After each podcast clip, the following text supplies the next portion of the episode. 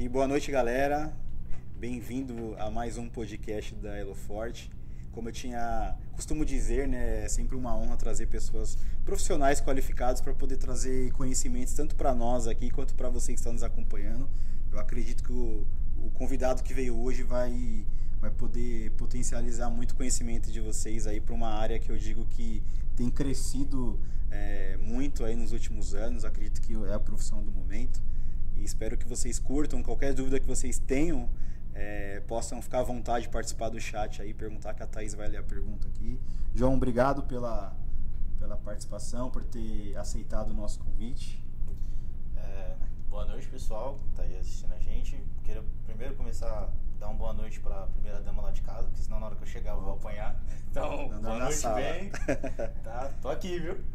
É, é uma alegria muito grande estar aqui, tá com o Michel. Né? Ele já começou a, a live jogando maior pressão, assim, de leve, Ah, né? Tem que ser, né? Mas, mas tranquilo, tamo aí, espero que vocês possam curtir aí o, o nosso conteúdo. Se tiver alguma dúvida, manda aí que o que eu souber a gente responde. É nóis. Boa noite, Thaís. Boa noite. Tudo de boa por aí? É isso aí. Não joguei responsabilidade, não. A gente sempre procura trazer profissionais aqui que é, é fera. A gente sabe que, que tem já uma, uma história a seguir aí, sempre vai agregar valores. E eu tava dizendo aqui, estava conversando off, o John é, para quem não me conhece, que veio através do John ou vice-versa, nós já trabalhamos juntos aí uns anos atrás, então é um cara que eu conheço aí já de um tempo. A gente tinha perdido um pouco o contato, mas acompanhando as publicações, sabendo da, da área dele, que embora eu não tenha muito conhecimento, acredito que vocês também devem se perguntar exatamente o que é, como se funciona, mas hoje vocês vão tirar muitas dúvidas aí, tá bom? John, conta pra gente aí é, quem é o John, primeiramente, e da onde saiu essa ideia de se tornar um, profissional do marketing digital. Então, pessoal, eu sou o John, prazer, tá? É, essa ideia de trabalhar no marketing saiu de uma necessidade que, que aconteceu na minha vida. Né? Em 2019, eu era motorista de aplicativo, trabalhava ali com a Uber, com 99, só que eu era um motorista tão bom que eu bati o carro três vezes, Ah, e aí tive que parar de, de trabalhar com o aplicativo, né? E aí tava desempregado, desesperado em casa, tal, não sei o quê. E aí eu tava rodando no feed ali do, do Instagram e eu vi a oportunidade de vaga Copywriter Júnior. Eu falei assim, cara, não sei que merda é Copywriter, mas se é Júnior deve ser fácil de entrar, né? Aí entrei na vaga, tal, fiz a aplicação e tava lá, faça um texto, não sei o que. Eu falei, mano, não vou fazer texto, vai pra vaga, não sei o que. Aí de repente uma coisa bateu assim na mente, não, vai lá e faz, faz o texto. Aí fui, fiz o texto, mas sem esperança nenhuma. Aí deu uns dias, o recrutador eh, entrou em contato de novo e falou assim, ó John, só aqui daquela vaga que você escreveu, eu gostei muito do seu texto e gostaria de fazer uma entrevista com você. Eu, ah, tá bom, né? Vamos lá. Aí cheguei, fui pra entrevista, entrevista super bacana lá e tal. E aí no final da entrevista ele falou assim, ó, eu gostei muito do seu texto, gostei muito do, do seu perfil e por mim a gente já fechava aqui. Só que como eu tenho outras entrevistas pra fazer, eu não posso fechar. Eu falei pra ele, cara, eu não sei nada disso. Eu não sei o que é copywriter, eu não sei o que é marketing digital. Foi na loucura. É, eu pesquisei na internet e se você me contratar, você tem que ter ciência que você tá pegando um cara cru do nada. Ele, não, é isso mesmo que a gente tá procurando e eu tô te contratando mais pelo seu perfil. E aí eu entrei nessa empresa e foi onde eu conheci o marketing digital, foi onde eu conheci o que era copywriter, o que era tráfego, o que era 6 em 7, lançamento e essa porrada de coisa que tem no marketing digital. E foi assim, foi meio que de acidente, não tão Caiu acidental. de né? paraquedas. Caí de paraquedas. Quanto né? tempo já? né? Ah, já tem uns. Vai fazer três anos agora. Nossa, bastante já. E, cara, é, eu ficava vendo os seus stories assim, você postando os negócios, e falava, mano, o que, que esse maluco faz da vida? e, e o que, que, que o profissional dessa área faz exatamente? E tem as ramificações dela também, né? Uhum. O que você pode contar pra gente? Vamos lá. O o profissional do marketing digital, ele atua na área do marketing, né? Obviamente. E ele vai atuar ali em todas as estratégias que envolvem vendas pela internet, né? Então, para diversos nichos, todos os nichos que precisam fazer essa venda através da internet, atua o, o profissional do marketing digital. E aí, como você falou, tem as ramificações, né? Então, tem o copywriter, que é uma das atuações que eu tenho. Tem um gestor de tráfego, que eu também atuo. Aí tem a- o social media, que é bem conhecido hoje, né? Que é o, o cara que fica ali nas redes sociais, fazendo os posts, é, gerenciando, levantando conteúdo. Aí você tem o cara que faz conteúdo para blog, para artigo, para newsletter, que são aqueles e-mails que você recebe. Tem a galera do design, tem o videomaker, tem o cara que faz o desenvolvimento das artes, das imagens. pessoal que é estrategista, que é o profissional que ele é específico só para pensar ali como você vai fazer, qual a estratégia que você vai implementar, como é que você vai atrair a galera, como é que você vai fazer a conversão, como é que você vai tratar. Até, tem um cara que pensa tudo isso. E deixa eu ver se tem mais alguma ramificação. E eu acho que são, são ah, e tem uma, uma galera que é o pessoal de TI, porque no marketing digital é tudo muito automático e tudo tem que ser meio que muito simultâneo, né? Então às vezes você tem que fazer integrações entre ferramentas de disparo, ferramentas de recebimento, um formulário ali, é, al- alguma integração do site com, outro- com outra ferramenta. E aí às vezes a gente precisa de um profissional de TI que faça essas integrações ali no, no back-end, né? Rapaz, é coisa demais. E, é, por exemplo, um único profissional consegue abranger todas essas, essas funções? Ou dentro de, de uma. É uma agência que fala? É sempre uma agência que, que um copywriter ou um, um profissional de tráfego trabalha? Não, en- então, um profissional, ele não consegue fazer todas, né? Você pode ter ali o que a gente chama de urgência, né? Que é um cara que ele consegue fazer um pouco de tudo ali, mas não vai saber fazer com profundidade. E aí, esses profissionais, eles podem atuar como um profissional liberal, como um CNPJ, um meio, uma urgência que ele vai oferecer esse serviço. Certo. Ele pode trabalhar numa agência de marketing digital que oferece esse serviço para outras empresas, e aí lá dentro ele pode atuar numa área específica, ou ele pode atuar dentro da equipe de marketing de uma empresa. Então, por exemplo, é, costumam muito ter empresas maiores, né? Elas têm essa estrutura, né? Tem o pessoal da equipe de marketing digital lá dentro, e aí lá dentro cada um tem a sua atuação. Muito bom. Galerinha, para você estar nos acompanhando aí, é, tem dúvida, não esqueçam de mandar a pergunta aí, pode mandar no chat que o John tá aqui para responder. Como vocês viram já tem, já são alguns anos aí de experiência, então pode ser que tenha alguém que tá flutuando aí na ideia, mas vai ter gente aí que sabe do que se trata, que tá aí no ramo de vendas e nós aqui, né, Elo Forte, para quem não nos conhece, é, somos uma empresa de marketing também, marketing não, né? Nós temos um e-commerce e então nós trabalhamos também com esse mundo digital. Então nós passamos por alguns perrengues aí, até entender também do que se trata é, o marketing digital, e etc. Então eu acho que é uma grande oportunidade para todo mundo aí, tá? Então fica à vontade. Antes de fazer qualquer pergunta, deixa um like aí, se inscreva no nosso canal. Depois, se vocês quiserem tirar alguma dúvida com o John também, o arroba dele vai ficar aqui na descrição do YouTube.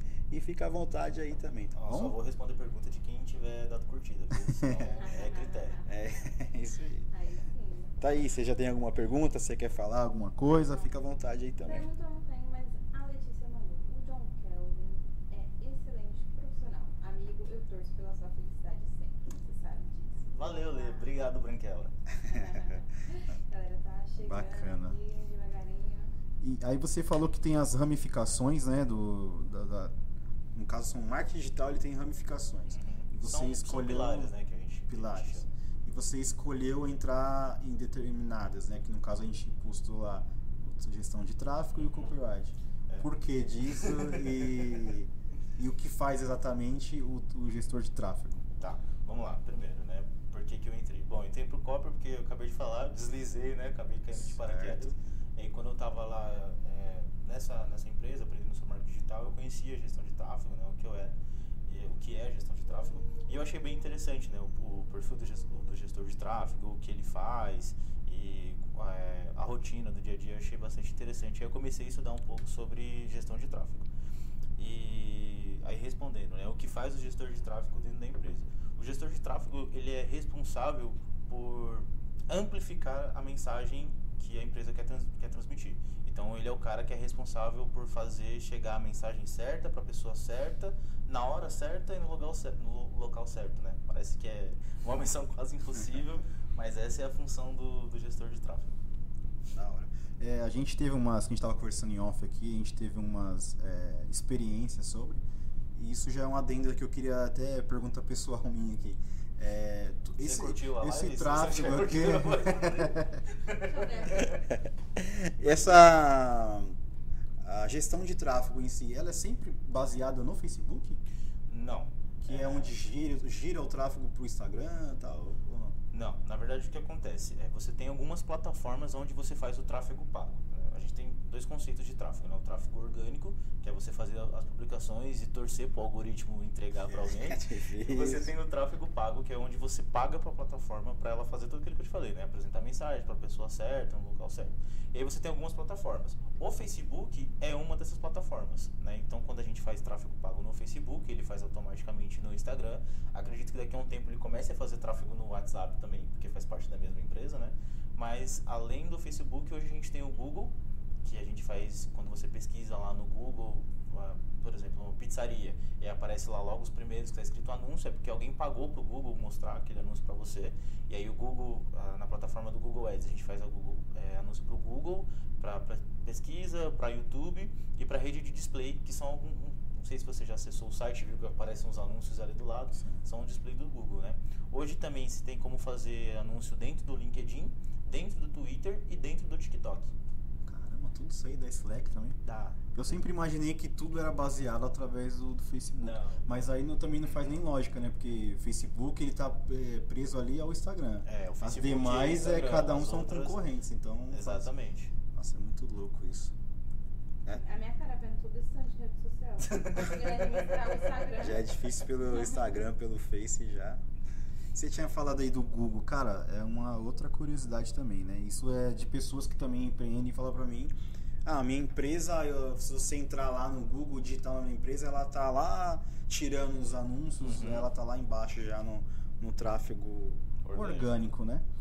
Mas eu já ouvi muitas pessoas falar que não, se você fosse investir num tráfego, é, dependendo da, da sua do seu ramo, da sua ramificação da empresa, não era interessante fazer pelo Google, é melhor tentar reter pelo Facebook, pelo Instagram. É, é que vai, de- vai depender muito do, do seu objetivo com, com o tráfego pago e vai depender muito também do seu perfil de público, né? Porque a gente fala que é o seguinte, o Facebook, Facebook, Instagram, TikTok, eles são redes onde você vai captar a atenção da pessoa. E o Google já é, é, uma rede de interesse, porque quando a pessoa vai procurar por você no Google, ela já está interessada em saber quem você é, já está interessada no seu produto, já quer, já está mais perto ali de um processo de compra.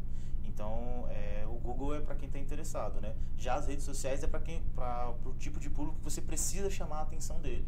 né? Então, aí depende muito da estratégia da empresa, né? Talvez para essa empresa que está lá embaixo faça mais sentido ela é, fazer tráfego no Facebook, no Google, no, no Instagram, porque ela quer chamar a atenção do público dela, né? Não é um público que está tão interessado. Ela precisa chamar a atenção do cara, captar a Sim. atenção do cara, é, educar um pouco ele para depois fazer a conversão de venda.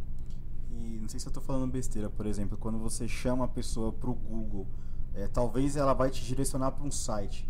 Então é uma conversão diferente do que o Instagram, o Facebook propriamente dito, ele já te já te leva pro consumidor final. Embora quem tá lá no Google também seja, né? Uhum. Mas às vezes umas empresas de grande porte talvez prefira o Google porque te joga para um site e te dá todo o, o conteúdo ali, né? O- É, é, vai- é que Depende depende, muito. muito. da estratégia que você está adotando, né? Pode ser que também no. Já, já fiz campanhas assim, já vi campanhas assim, de anúncio no Facebook direciona para o site também.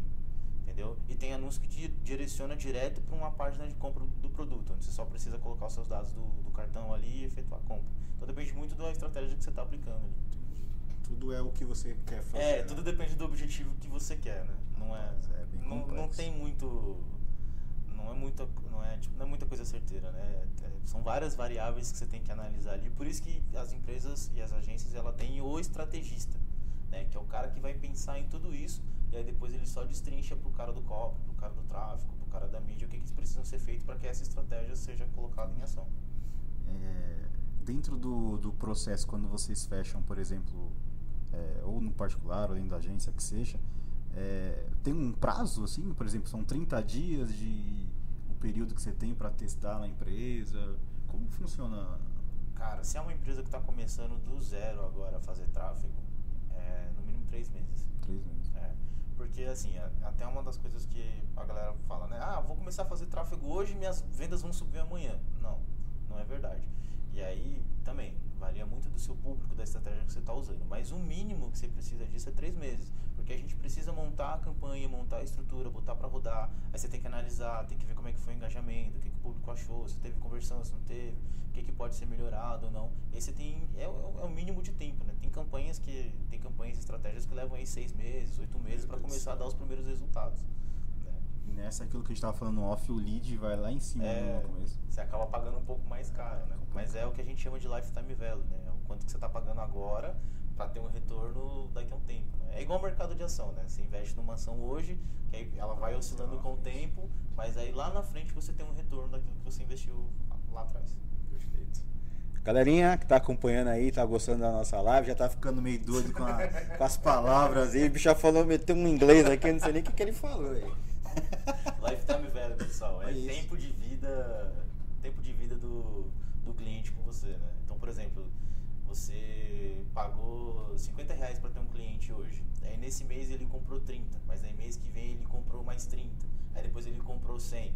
Então, o preço total que ele comprou de você compensou o que você investiu para ter ele. Tá, bacana. E precisa manjar de inglês? Ou Não. Você aprende na. Você aprende vai na no- raça. vai na raça, vai no dia a dia. Porque a linguagem é toda. É, é, mas são, americana. são termos que você vai aprendendo no dia a dia e acaba fixando na mente. Você vai usar, usu- é muito usual, né? É. Aí você consegue a tradução. Caralho. Eu, eu, eu, eu gravei uma pergunta aqui, marquei na verdade, e eu vi. A gente costuma às vezes perguntar pelo Google e tal. É, um, bo- eu falei que eu ia travar e já. Um bowl de marketing. Um balde de marketing. Embalde Que, marketing. que caralho é esse? Nossa, eu tô morrendo de vontade. Dá água Que, pra ela. que que é isso aí? Meu Deus. É, Um balde, um balde em- marketing. Embalde marketing. Embalde marketing é, é marketing de atração, né? Que a gente fala. Eu costumo falar que o outbound marketing, que é o marketing comum que a gente vê, que é o comercial, que é o outdoor, né? É você é, mostrar a sua, a sua mensagem para as pessoas. O inbound marketing é você atrair as pessoas para mostrar a sua mensagem. Então eu tenho um exemplo muito bom disso, que já aconteceu comigo, que foi uma experiência. Não sei se já aconteceu com vocês, mas a- ali no, no shopping Diadema, vira e mexe tem uns tiozinhos que fica com uns perfumes super agradáveis ali, né? E se de repente você tá passando ali na rua, ele pá, dá uma perfumada na sua cara. né? Não é tão legal. Mas vamos, vamos supor que é o seguinte, é um- uma estratégia de outbound marketing seria você estar passando na rua, aí de repente alguém espirra um perfume da Boticário em você. Aí você, poxa, ó, cheirinho gostoso, legal, ah, interessante esse cheiro, vou pesquisar para ver o que, que é. Isso seria o, o, o outbound, né? O inbound marketing seria você estar passeando dentro do shopping, aí de repente uma pessoa olha pra você e vem conversar com você. Fala, ô cara, olha, acabei de ver que você tem um estilo, você é meio despojado e tal. Que você acha de ter um- uma fragrância que é, expressa exatamente aquilo que você é? Oh, interessante. Como é que eu faço pra ter essa fragrância? Ó, vem até aqui na minha loja que eu vou te mostrar. E aí o, esse vendedor pega essa pessoa e leva ele para um, um ambiente totalmente diferente, onde esse ambiente já é preparado para fazer a venda. O embalde marketing seria isso, seria você tirar a pessoa ali do cenário onde ela está para levar para um ambiente totalmente preparado para você ter uma conversão. né? Essa conversão pode ser uma venda, pode ser baixar um e-book, entrar numa listra, fazer uma doação, qualquer coisa. Então, que bacana. isso você- seria o embalde marketing, né? estratégia de atração. Interessante. Então, num shopping, o que tem mais dessa estratégia, então, que a gente nem imagina que seja, já é um. É, tipo já é embalde um marketing. balde já. Já é esse negócio aí. É porque tem um embalde agressivo e tem um passivo, né? Geralmente o agressivo é aqueles caras que ficam na porta, ô, entra aí, ô. Aí já Isso é, é, de fato. Você falando agora, eu me lembrei do Frank. O Frank Miller foi um, é, foi um convidado nosso aqui também. Ele trabalha com os colchões ortopédicos e tal. Quem quiser dar uma olhada também, acompanhe nas lives nossas aí. E ele teve bastante conteúdo bacana falando sobre colchão. Uhum. Tem aquelas palmilhas ortopédicas, né? E ele fala muito disso. Às vezes ele vai querer vender o, vai vender um colchão. Não adianta eu falar pra você, ô, esse colchão vai te tirar a dor das costas, etc e tal. Eu- Ele falou, eu preciso te levar pra onde Sim. tem um colchão, Sim. pra você se sentir confortável. Sim. Então isso é, é um É um embalde marketing. Bacana. É aprendendo. Galerinha, você tem alguma dúvida aí? Manda pra nós. Vamos participar dessa live aí. Oi? Vamos bora participar, manda perguntas. É, Você quer... Só não me mandem pergunta em inglês, tá, pessoal? Porque eu não manjo nada de inglês, são só termos Já tá do falando um monte aí já. Pra você que iniciou na, na carreira lá alguns anos atrás, que se falou que caiu de, de paraquedas e tal, é, quem pode trabalhar com gestor, gestor de tráfego ou no marketing digital em si? E é, uma dica que você dá pra quem quer iniciar ou cair de paraquedas, quer parar de bater carro por aí também. Meu Deus, importante. Bom, pra quem quer parar de bater carro, presta atenção, tá? Parar de ficar olhando pro celular. É importante. Ah, quem pode trabalhar com marketing digital? Qualquer pessoa pode trabalhar com marketing digital. E aí vai depender muito do perfil da pessoa para ela entrar na- nas ramificações, né? Então, o gestor de tráfego ele tem um perfil um pouco mais analítico, é, um- é um cara que gosta mais de analisar dados, tem que ali lidar com dados, tem que fazer análise, ficar procurando essas coisas, né? É, geralmente a galera de TI tem um perfil bem parecido com o gestor de tráfego. E é bem comum ver a galera, tipo, o cara que é programador, de repente virar gestor de tráfego, porque são perfis parecidos, ferramentas pouco parecidas, algumas aplicações ali também. É, o copywriter, ele também ele é um cara analítico, mas ele é um cara um pouco mais criativo, né? Então, porque a gente tem que analisar é, persona, dados de persona, tem que fazer levantamento de briefing, mas a gente tem que ser criativo porque a gente tem que criar a mensagem que vai atrair a atenção dessa pessoa, né? E aí, design totalmente criativo, e aí vai depender muito do seu perfil, né? De como você se comporta, que você pode, pode entrar. A dica que eu dou pra galera que quer entrar no marketing digital, eu vou dar a dica de como ser copywriter e como ser um gestor de tráfego, né? Certo. Para quem quer aprender sobre copy e virar um copywriter, é, não é merchan, mas eu vou recomendar uns cursos aqui que são muito bacanas. É, primeiro, estudem, né? É, faz o curso do Copy Camp, do Roberto Altenhofen, que é o, o chefe de marketing da Empíricos, né? Para quem não conhece, a Empíricos é uma das Famosas. é, é, a Empíricos é a casa da Betina, vamos colocar assim, não tem como ninguém esquecer. Né? O Copcamp do Roberto Tenhofen, tem o Elite Digital do André Cia, que lá ele tem al- alguns cursos e treinamentos sobre copy, é, também um pouquinho de tráfego, mas ele é mais específico sobre copy. Tem um outro, um outro curso também que é o Venda Todo Santo Dia, que é uma estratégia de vendas automática para você vender, é, que é do Leandro Ladeira, também conhecido como Ladeirinha, que lá dentro ele ensina sobre copy. Aí tem o curso da SB Copy do Rafael Albertoni e tem o curso que lançou agora do Ale- Alexandre Viveiros, que é o Copywriter 12K. Fiz todos esses cursos? Não, fiz a maioria deles, mas eu acompanho o, o conteúdo deles, né? E talvez, se alguém tiver interesse em fazer um desses cursos, eles não encontram esses cursos abertos, né? Porque eles são, são, por, são por turmas, né? E, mas fica aí a dica quer, quiser aprender. Se você não tiver condições de comprar um desses cursos, você pode entrar no Instagram desses caras e seguir o Instagram deles, porque lá dentro tem muito conteúdo sobre copy, sobre, sobre estruturas de texto, sobre os gatilhos mentais, um pouco sobre estratégias. Inclusive eu sigo esses caras de vira e mexe, eu tô salvando algum post, algum conteúdo deles para aplicar no, no dia a dia. E para quem quer aprender sobre tráfego pago, o melhor que eu posso indicar é entrar para a comunidade Sobral, é, do Pedro Sobral. É, que para quem não conhece ele, o Pedro Sobral é o cara que faz o tráfego do Mairo Vergara. O Mairo Vergara que é aquele professor de inglês, né? Então quem faz o tráfego para ele é o Pedro Sobral. O Pedro Sobral também já fez tráfego pro Érico Rocha, que é um, um cara top aí do, Nossa, do marketing digital. Já fez consultoria pra galera da Empíricos, então é um cara que tá aí no mercado há bastante tempo, tem know-how. E a comunidade dele é bem bacana. E ah, não tenho condições de entrar pra comunidade agora. Toda, ter- toda semana ele faz live falando sobre tráfego e o Instagram dele também tem bastante conteúdo. É, e, cara, vai É tudo atrás- online. É tudo online. Não é tem, tudo não online. tem uma escola que te ensine a, a, a trabalhar com essas profissões. Não, não. Inclusive é uma, é uma das questões que a gente tem, porque hoje não tem faculdade de marketing digital, né? Você tem alguns cursos, você tem a faculdade de publicidade e propaganda, você tem a faculdade de, de marketing, mas aí eles vão te ensinar é, algumas coisas es- estruturais. Mas por que, que esses cursos são importantes? Porque eles vão te passar coisas do dia a dia, do campo de batalha. E o marketing digital ele tem uma coisa que ele é muito dinâmico. Então, uma estratégia que está funcionando hoje pode ser que amanhã ela não esteja funcionando. E aí você tem que mudar todo o seu posicionamento, tem que mudar toda a sua estratégia. Uma coisa que aconteceu recentemente foi abrir o, a plataforma de ads do TikTok. A galera não estava não tava preparada para isso, né? Não estava esperando que isso acontecesse. E aí abriu, começa a ter estratégia para TikTok, como é que você vai levar a galera do TikTok, como é que você vai atrair. Então você tem que estudar tudo de novo, ver qual é a estratégia. E às vezes uma estratégia do, que funciona no Facebook não funciona no TikTok. Então por isso que é importante estar dentro dessas comunidades, seguindo esses conteúdos para você estar sempre por dentro do que está acontecendo ali dentro do mercado do marketing digital. Mano, interessante. Acho que deveriam já, né? Já é uma época que, como já é uma. Pra gente que entrou também, entramos de cabeça nesse mundo e tal, já é um mercado consolidado. Acho que já deveria ter algum lugar específico. Que você tem uma aula.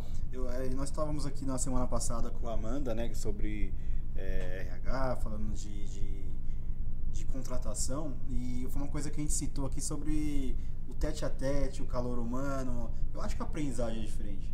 Ou você acha que é, você que é um cara que tá aprendendo assim, pra você é indiferente? Então, é indiferente. Eu acho que a gente não consegue consolidar uma. Ah, vou fazer uma faculdade de copywriter, vou fazer uma faculdade de tráfego pago. Exatamente por conta disso, por ser muito dinâmico. Aí você faz uma faculdade hoje, daqui a dois, três anos, seu diploma já não tá valendo mais nada, né? Mas o que, o que acontece nessas comunidades? A gente tem a interação digital.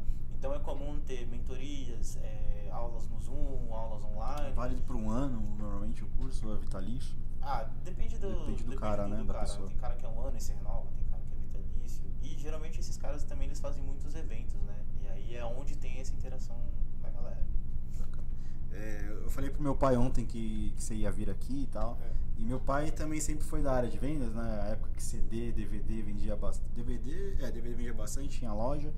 E até comentei com ele um fato que na época eu era criança e tinha assim, eles vendiam lá, era CD a preço de banana, tinha caixas de bananas na, na prateleira, Aham. na vitrine. E era um negócio que chamava muita atenção. E isso já é, é uma copy? Isso já é uma estratégia? É, é. Isso Eu é falei, ó, eu acho que isso aí é uma cópia, porque a preço de banana, o que, que a pessoa vai entender? Mano, é barato, sei lá, É. uma conversão nesse sentido, né? Isso é uma estrutura, é, isso é uma estrutura de copy, né? Na verdade, o- quando a gente fala em copywriter, algumas pessoas acham que esse negócio é novo, né? Ah, surgiu agora. Mas na verdade o copywriter é um negócio muito antigo, né? O datas, tem dados aí que o primeiro copywriter foi de 1897, só pra você ter uma noção. Nossa, e aí, no- nos Estados Unidos, é, na década de 30 até a década de 70, era um, é, era um grande boom, né? Porque o que acontecia? Nos Estados Unidos, antes de ter internet, como é que os caras faziam a venda? Eles te mandavam uma carta, né? Então, você recebia uma carta lá, e aí nessa carta vinha, vinha um texto e vinha uma chamada no final, né? Tipo, ah, você, é, a galera de, de- do mercado de saúde fazia muito isso, né? Ah, você quer receber as minhas recomendações de saúde, quer receber a, a pílula milagrosa, né? manda o seu manda o seu endereço que eu vou te enviar um pacote dessas pílulas de teste. Então, o copyright ele já existe muito antes da internet, né? Só que agora com, com o crescimento, a globalização, a Digital. internet das coisas, ele ganhou um boom, mas já é uma profissão um pouco antiguinha É, já. legal. E eu falando isso pro meu pai ontem, acho que ele tá até acompanhando na live aí. Se tiver, fala aí, pai. Comenta alguma coisa aí que você lembrava da época. E eu falei pra ele, eu acho que o patrão dele fazia até no inconsciente dele, de, sei lá, falar, ah, acho que dá certo, sei lá. É. É engraçado isso. Você citou também uma parte aí de funil de vendas, é, persona, público-alvo. Qual a definição disso aí Pra quem também tá acompanhando, vai nos acompanhar e queira entender mais ou menos? Porque, por exemplo, é, hoje como o mundo é muito mais digital, hoje tem muito, muitas mulheres aí. influenciadoras digital, e elas citam muito esse negócio de persona, público-alvo, Uhum. e funil, e às vezes dá um, fala, meu, que porra é essa, né? Tá, vamos lá. É, Público-alvo e persona é igual tanque de peixe. Sabe quando você vai no pesqueiro, aí tem os, os tanques lá que são os laguinhos? Certo. Aí você fala assim, ah, vim pescar. Aí o cara vai você, ah, você quer pescar o quê? Esse aqui tem bagre, esse aqui tem tainha, esse aqui tem espada. Esse aqui, fala outro peixe que eu sou ruim de peixe pra Ah, caramba. esse aqui tem lambari. Ó, nesse tanque aqui tem lambari e espada. Esse, naquele ali tem bagre e tainha. Né? Aí, com, com, é, com base na isca que você tem, você fala assim, ah, vou no tanque do bagre e da tainha. Aí você tá lá pescando, putz, mas eu queria pegar um bagre. E aí, quem é pescador sabe qual, qual que são as definições do bagre, né? Eu- a única coisa que eu sei do bagre é que ele tem um ferrão, que se aquilo pega em você, meu amigo, você passa uns Ah. três dias de febre na cama. Eu tenho muito amigo pescador, mas eu sou meio leigo nisso aí também. É, meu pai, meu pai gosta muito de pescar e eu só sei por causa disso. Mas é, o, o público-alvo é mais ou menos o tanque, né? Então, eles são definições, é, são informações ali sobre o, o tipo de pessoa que você quer atrair. Então, é, uma mulher de 35 a 45 anos, que mora na cidade de Diadema, que tem uma renda, é, tem uma renda familiar do valor X, que gosta desse, desse tipo de, de conteúdo e tal. Então, é um, é um apanhado geral.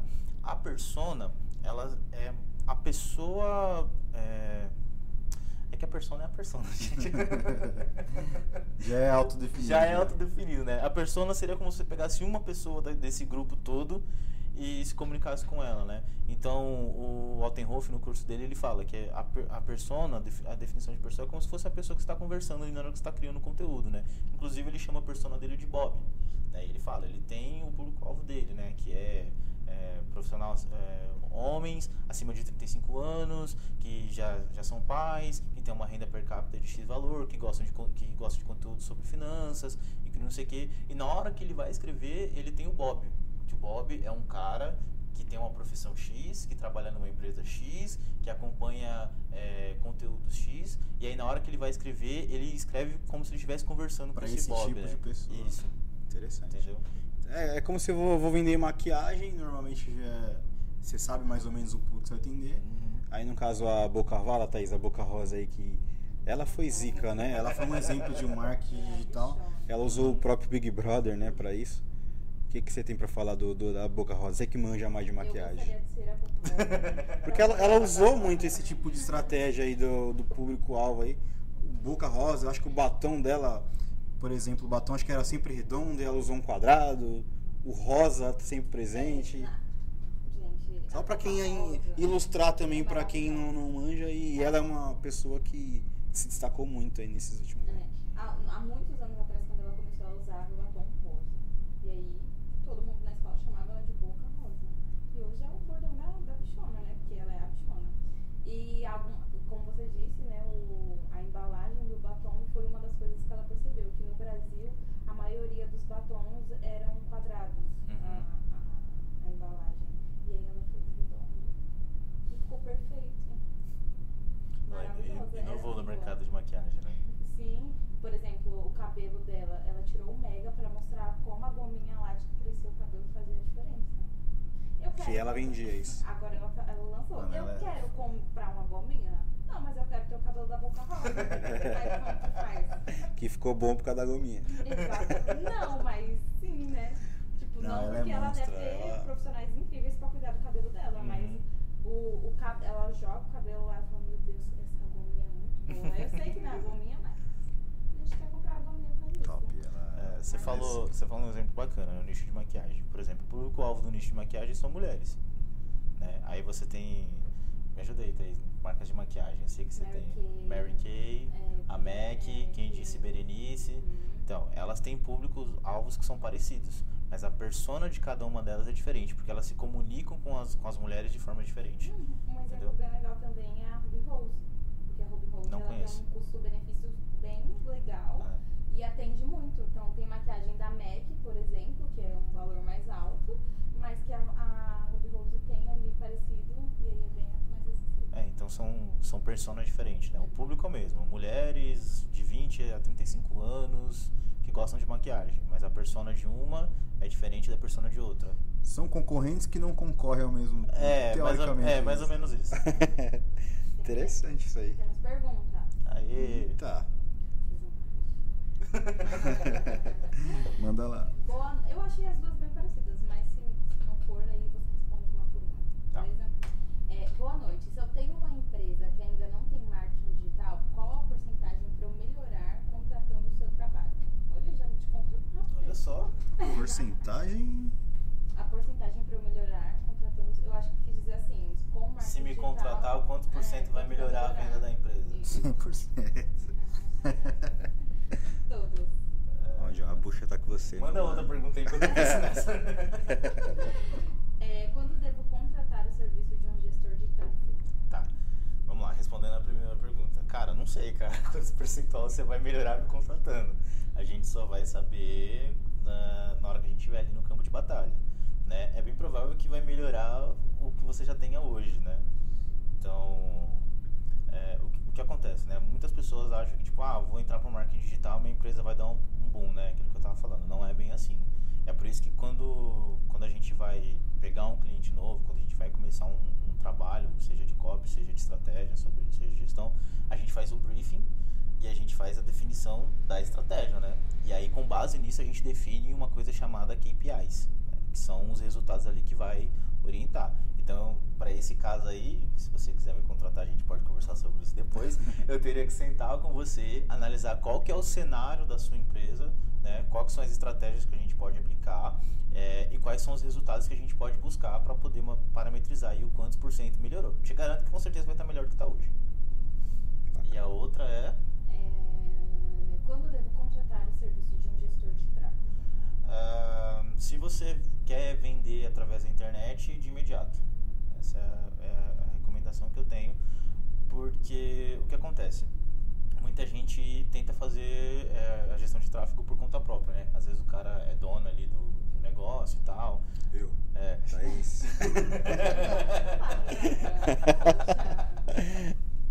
Ah, mas, é, tá, vai. o, o- o cara vê meia dúzia de, de aula ali e acha que é só ele botar, tipo, 50 conto que vai retornar 500, ou acho que é impulsionar uns 3, 4 posts que vai tra trazer mil seguidores. E na verdade não. O gestor de tráfego, ele é o cara que além de apertar os botões para fazer as coisas funcionarem, ele é o cara que vai estar tá acompanhando ali o seu tráfego, né? Vai estar tá acompanhando ali as métricas, vai estar tá acompanhando os leads. Por isso que eu falei que o gestor de tráfego ele tem que ser um cara que tem um perfil bem analítico, né? Que vai analisar tudo isso. E aí é ele que vai te, te dizer, ó, esse anúncio não, não deu legal, ó, esse anúncio deu legal, vamos investir um pouco mais, ó, vamos aumentar o investimento, vamos segurar o investimento, vamos mudar a estratégia. Então, se você quer vender através do marketing digital, vender nas, nas redes sociais, nas plataformas digitais, contrate um gestor de tráfego de imediato. Eu acho bacana isso que você está falando e me surgiu uma outra dúvida, por exemplo, é, nós somos o e-commerce, então a gente precisa vender todos os dias, então precisa ter um especialista dessa área que vai potencializar pessoas que possam comprar pra gente. Uhum. Mas hoje existe muitas pessoas que querem ser influencer digital ou TikToker da vida. Tem, precisa também necessariamente ter um profissional dessa área que vai ajudar a potencializar. Por exemplo, ah, tem um filho ali de 10 anos, porra, ele dança bem e tal, não sei o que. Fazer ele virar um TikToker.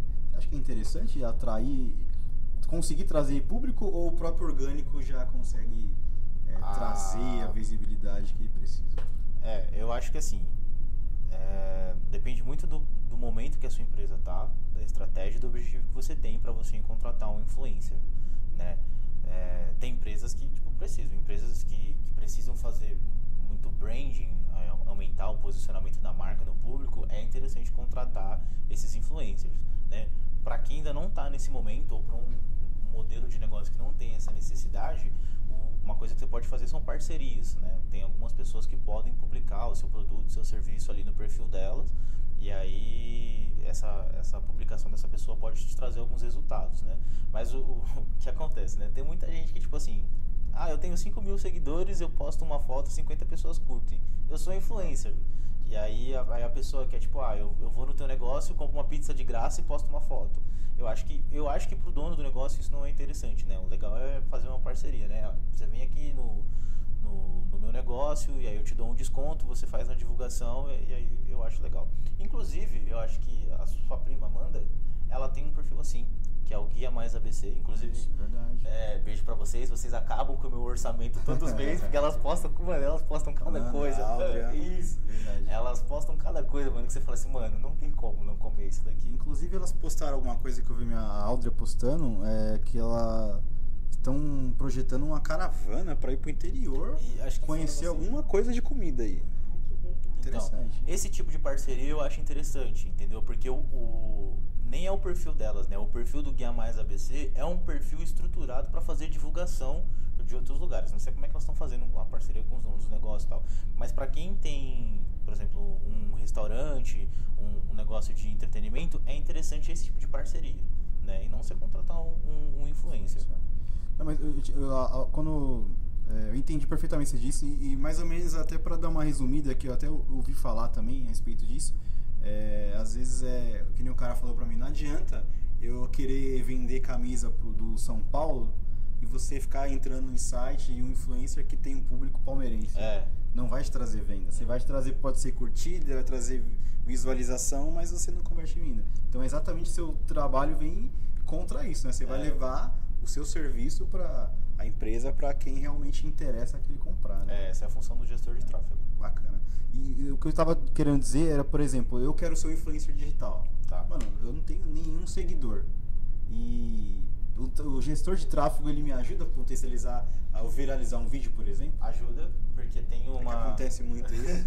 tem muito, ah, muita. Acontece. Mano, que hoje em dia todo mundo quer virar isso aí. Tem uma coisa, tem uma estratégia que a gente chama que é estratégia de distribuição de conteúdo você paga para o Facebook mostrar o teu conteúdo, seja seu post, seu vídeo, seu reel, seu story para outras pessoas, né? E quem faz isso é o gestor de tráfego. Então, pra galera que quer ser influencer aí, tem você tem duas opções. Ou você acerta aí no orgânico e dá um boom aí, difícil, que, é, né? que é um pouco mais difícil, ou você contrata um bom gestor de tráfego para fazer a distribuição do seu conteúdo. Tem mais pergunta? Então vai, vai que eu já tô aqui já.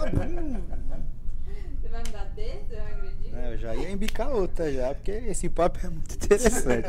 Tem uma aqui que eu vou deixar ela rapidinho, porque a gente tá falando mais ou menos nesse momento. É, se eu não posso pagar um profissional, um profissional, quais meios posso utilizar? Um profissional. De tráfego. Ah, se eu não posso pagar um profissional de é. tráfego? Uh, cara. Junta dinheiro. É, junta dinheiro e Junta dinheiro e contrata. Não, mentira. É, se você não pode contratar um profissional de tráfego agora, a primeira coisa que você tem que fazer é analisar se a tua empresa tem estrutura e está no momento de, de fazer tráfego pago, né? Porque talvez não, não seja o momento disso. Agora, se você quer começar, é, faz um impulsionamento de posts, né? É, porque o impulsionamento hoje já está um pouquinho melhor, mas quando começou não, não era tão bom assim. Mas ele, funcio ele funciona como se fosse uma mini campanha de tráfego pago. né? Só que aí você tem que estudar um pouquinho para saber para quem que você vai impulsionar, como você vai impulsionar, quanto você vai investir e gera bastante conteúdo nas suas redes sociais para que esse impulsionamento tenha resultado. né? E se possível, se impossível, contrate um gestor de tráfego para isso. Importante. A gente está vivendo nesse, nesse segmento e vê a, a importância que é. A gente, a gente, falei para você em off, a gente teve uma experiência assim e a gente pretende ma- brevemente voltar a ter um profissional assim com a gente, porque de fato faz diferença. Uhum. Perguntaram aí em termos de porcentagem e tal. É muito difícil falar em porcentagem, né? Porque o, o trabalho de vocês é, trazer o público, né? Mas quem converte a venda é você que vende, né? É, exatamente. Então não adianta ele conseguir trazer mil pessoas para você no seu WhatsApp ou no seu Instagram, no seu direct ali, ou a pessoa tentar te ligar, né? Pode ser que aconteça, e você não atender o telefone. Ou, ou o dono do. ou a empresa não tem um bom processo de, de vendas, não tem É, um, então, um bom fluxo de vendas para receber o lead e tudo mais. Tá tocando o telefone lá, você, ah, não vou atender. E É. às vezes já pode ser uma venda quicando ali e a pessoa não tá sabendo. Então a culpa é sua. é nossa, né, que vende. Então tem muito disso também, é, acontece. Tem mais pergunta ou eu posso fazer uma primeira brincadeirinha aqui? Só mais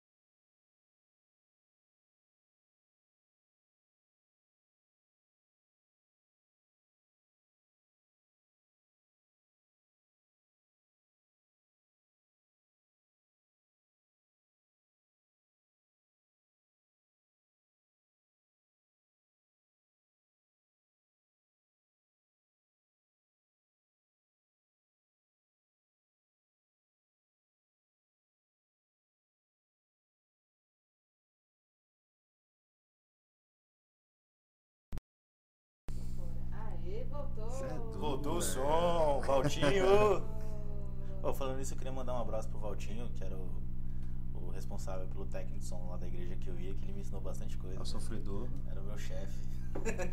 Somzinho é difícil. Ah, É. É, é Valtinho? Valtinho. Abraço, Valtinho. Manda um soco pra nós também. Mano, mas é, é muito estranho isso. É, peço até desculpa pra quem tá acompanhando. Oxe, sem som ainda que ele falou. Mas quem que falou que Manda voltou? aquele dar um F5 na página. É, o dela que tá. Manda ela aumentar o celular dela aí que tá Olha. sem áudio. Deixa eu testar pelo meu pra ver. Normal, galera. Ah, aqui tá indo, é. É muito estranho isso. Voltou! E aí, mano? Tá normal o bagulho, velho. Voltou o som. Voltou o som. Olha, É, saiu normal, viu? De boa?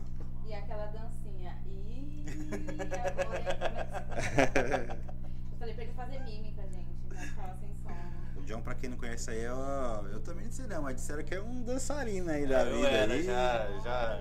Meus dias de É, glória já passaram. forrozinho Ah, universitário. eu fazia, dançava forró, um sertanejinho, um zouk, essas coisinhas assim de, de leve. Dançarino, safado. Mas é, já passei, já, já passei.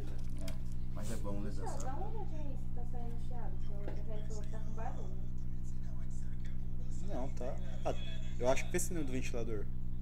Fala pra Kelly que ela tem que passar na Elo Forte e comprar um fone novo. Não, aqui tá de boa, aparentemente. Tá um barulhinho. Seu fone está chiando? Compre o fone da Elo Forte. Precisando comprar um fone novo. Quer desligar o ventilador pra ver? Ah, vai morrer de calor aqui, mano. Valeu, hein, Kelly. Obrigado aí. Amigona. Tem um som, tem um som nítido no seu fone. Chega de chiados. Vê Faz se uma melhorou. cópia aí de, de fone de ouvido. É, vou pensar aqui no copo pra fazer. Vamos. Desligamos aqui, vamos passar calor agora, aí se melhorou o chiado. cara.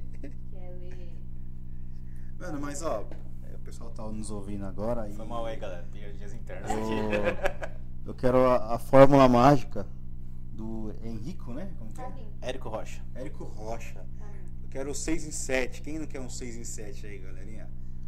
Que, que você tem pra falar sobre isso? É, é- é uma Furada. Não. É funcional? Vamos Precisa lá. aí a fonte não, porque eu tô brincando. Esse cara, ele é um monstro, né? Ele tá deixando muita gente milionária. É, então tá tem deixando que- muita gente milio- milionária, mas tem, um, tem um- uma questão do nosso mercado que muita gente, não só do, do Érico Rocha, né, do Fórmula de Lançamento, mas tipo assim, a galera entra hoje, aprende meia dúzia de coisas, tem, faz lá os seus primeiros 10, 20 mil em vendas e acha que já é o profissional, né? Aí ele vai lançar um curso de te, te ensinar a fazer curso, né? Um curso de vender curso. Né? E acontece bastante. Ele pega o que ele aprendeu, já remete É. e copia e cola. É, exatamente. In- Inclusive, tinha até um problema com uma das plataformas de, de cursos digitais que estavam tendo pessoas vendendo isso e essa plataforma saiu cortando vários, né? Não, não é coerente, né? Mas falando sobre o Érico Rocha, é, para quem não sabe o que é um 6 em 7, é um faturamento, 6 em 7 é um faturamento de 6 dígitos, né? É, acima de 100 mil reais em 7 dias, né? É uma estratégia de vendas que ele tem que muitas pessoas duvidam, mas sim, funciona, porque eu já trabalhei com isso, já vi o resultado disso. Mas é como todas as outras estratégias, é uma estratégia que, dependendo do seu negócio, do seu nicho, ela leva um tempo para ter uma maturação. Inclusive o Érico Rocha fala sobre isso no curso dele, né, que não é no primeiro lançamento que você vai conseguir fazer um 6 em 7, né? Às vezes levam 3, 4, 5 lançamentos para você atingir esse resultado. E vai também muito da pessoa ter a ma- é, maturidade para entender que ela vai ter que investir um certo tempo para atingir esse resultado. Mas sim, 6 em 7 funciona. Nossa, é um sonho A Kelly isso. acabou de falar isso, é meu sonho, 6 em 7. Nossa, Fala- fala, disso direto. Fala pra Kelly que. Não, não falar não. É, ó, o homem aqui que manja tá aqui. A Kelly quer encapsular aí, ó. Encapsular um, um, Um curso. um curso de direito aí. Não, não, deixa ela. Eu, eu tentei fazer uma proposta pra ela umas semanas atrás ela não quis. Aí, ó. Talvez. Mas eu sou amiguinho, fala pra ela que eu, eu, eu, eu refaço a proposta. Pode dar bom isso aí. Vamos. Amanda,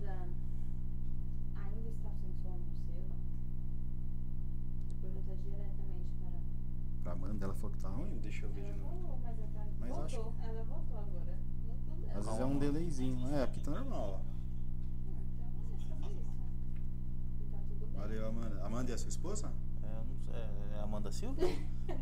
Que se for Amanda Silva é patroa de casa. Tô, tô aqui bem, viu? Tá Amanda funcionando. É, tá funcionando sim. Obrigada, É. Mas Sei, tá de né? boa, tá indo. Mas eu tô passando calor aqui, mas tá bom. Valeu, hein, Kelly? Ela mandou, eu tô só tentando ajudar e zoando. Vamos pra primeira brincadeirinha aqui? Bora lá. Vamos no. Ela não tá fazendo ajudar. Esse aqui. Galerinha, pra quem veio através do John aí, essa é uma brincadeirinha que é um quadro nosso já fixo, né? A gente tem um dado, obviamente, seis lados.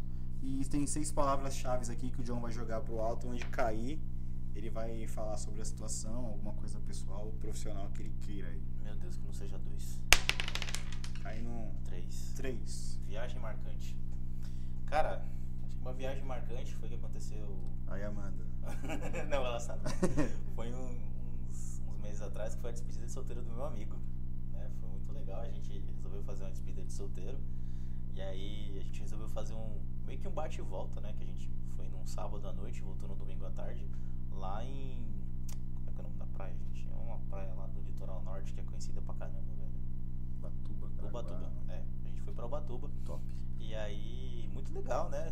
Ubatuba, tal, praia muito linda. Só que o caminho pra chegar lá, cara, foi praticamente um inferno, né? Porque a gente pegou uma estradinha velha que as curvas eram tipo, era isso aqui, né? As curvas totalmente fechadas. E a primeira vez que tava, a gente tava indo, não conhecia o caminho e todo mundo com. Tampa os ouvidos aí, criança. Com o cu na mão, né? Pra chegar lá. O- o- chegou uma hora que o freio do carro só saía fumaça, a gente desesperado não sabia o que fazer. E, mas chegamos vivo, né? É uma viagem que levou 5 horas pra chegar daqui até lá. Mas é longe, é, um- é mais de 350 quilômetros, eu É, acho. né? É longinho. Na verdade, a gente era pra dar 6 horas, né? Mas aí a gente viu que tinha um caminhão mais curto, né? Não, vamos por esse aqui que vai chegar primeiro, não sei o Nossa, que. bro. Tomamos. Mas foi uma viagem bem legal, porque apesar dessa experiência, é, a gente passou um tempo muito bacana, né? Com, Puta, lá é bom demais. Bacana. Joga mais uma vez, joga duas. Não vai cair no 2, cara. Valeu. Um. Situação de bar. Eita, mas Se não tiver, joga e joga outra. Vou jogar não outra, tem problema não. eu não sou um cara muito de bar, entendeu? É. Quatro. O barraco presenciou. Certo, Ah, esse é meu preferido. Cara, eu já presenciei muito barraco na minha vida porque eu tenho uma tia e uma prima que elas são extremamente barraqueiras, né? Então, mas pensar no, no que foi muito embaçado. Foi uma vez que a gente tava no Ricói e elas armaram um barraco por causa de um chiclete, cara. Porque acho que ah, tava, tava gente, acho que minha prima tinha entrado com um chiclete, aí a minha prima do nada abriu o, o chiclete ali na frente do caixa, e a caixa achou que a gente tinha pegado o Opa. chiclete e tal, não sei o que, e meu, foi uma barraqueira do caramba, eu sei que apareceu até o gerente da loja lá. Uhum. Nossa, É. por causa de chiclete. É embaçado, né? Mas, Mas foi- acontece, pô. Isso aí, nossa brincadeirinha do sim ou não. Sim ou não, não. Esse aqui é do, do dado. Tá. Eu vou pedir pra você responder novamente aquela pergunta que ficou sem som. Qual? Inclusive foi a Amanda que fez, viu? Valeu, hein? Você responda certinho essa pergunta. Qual?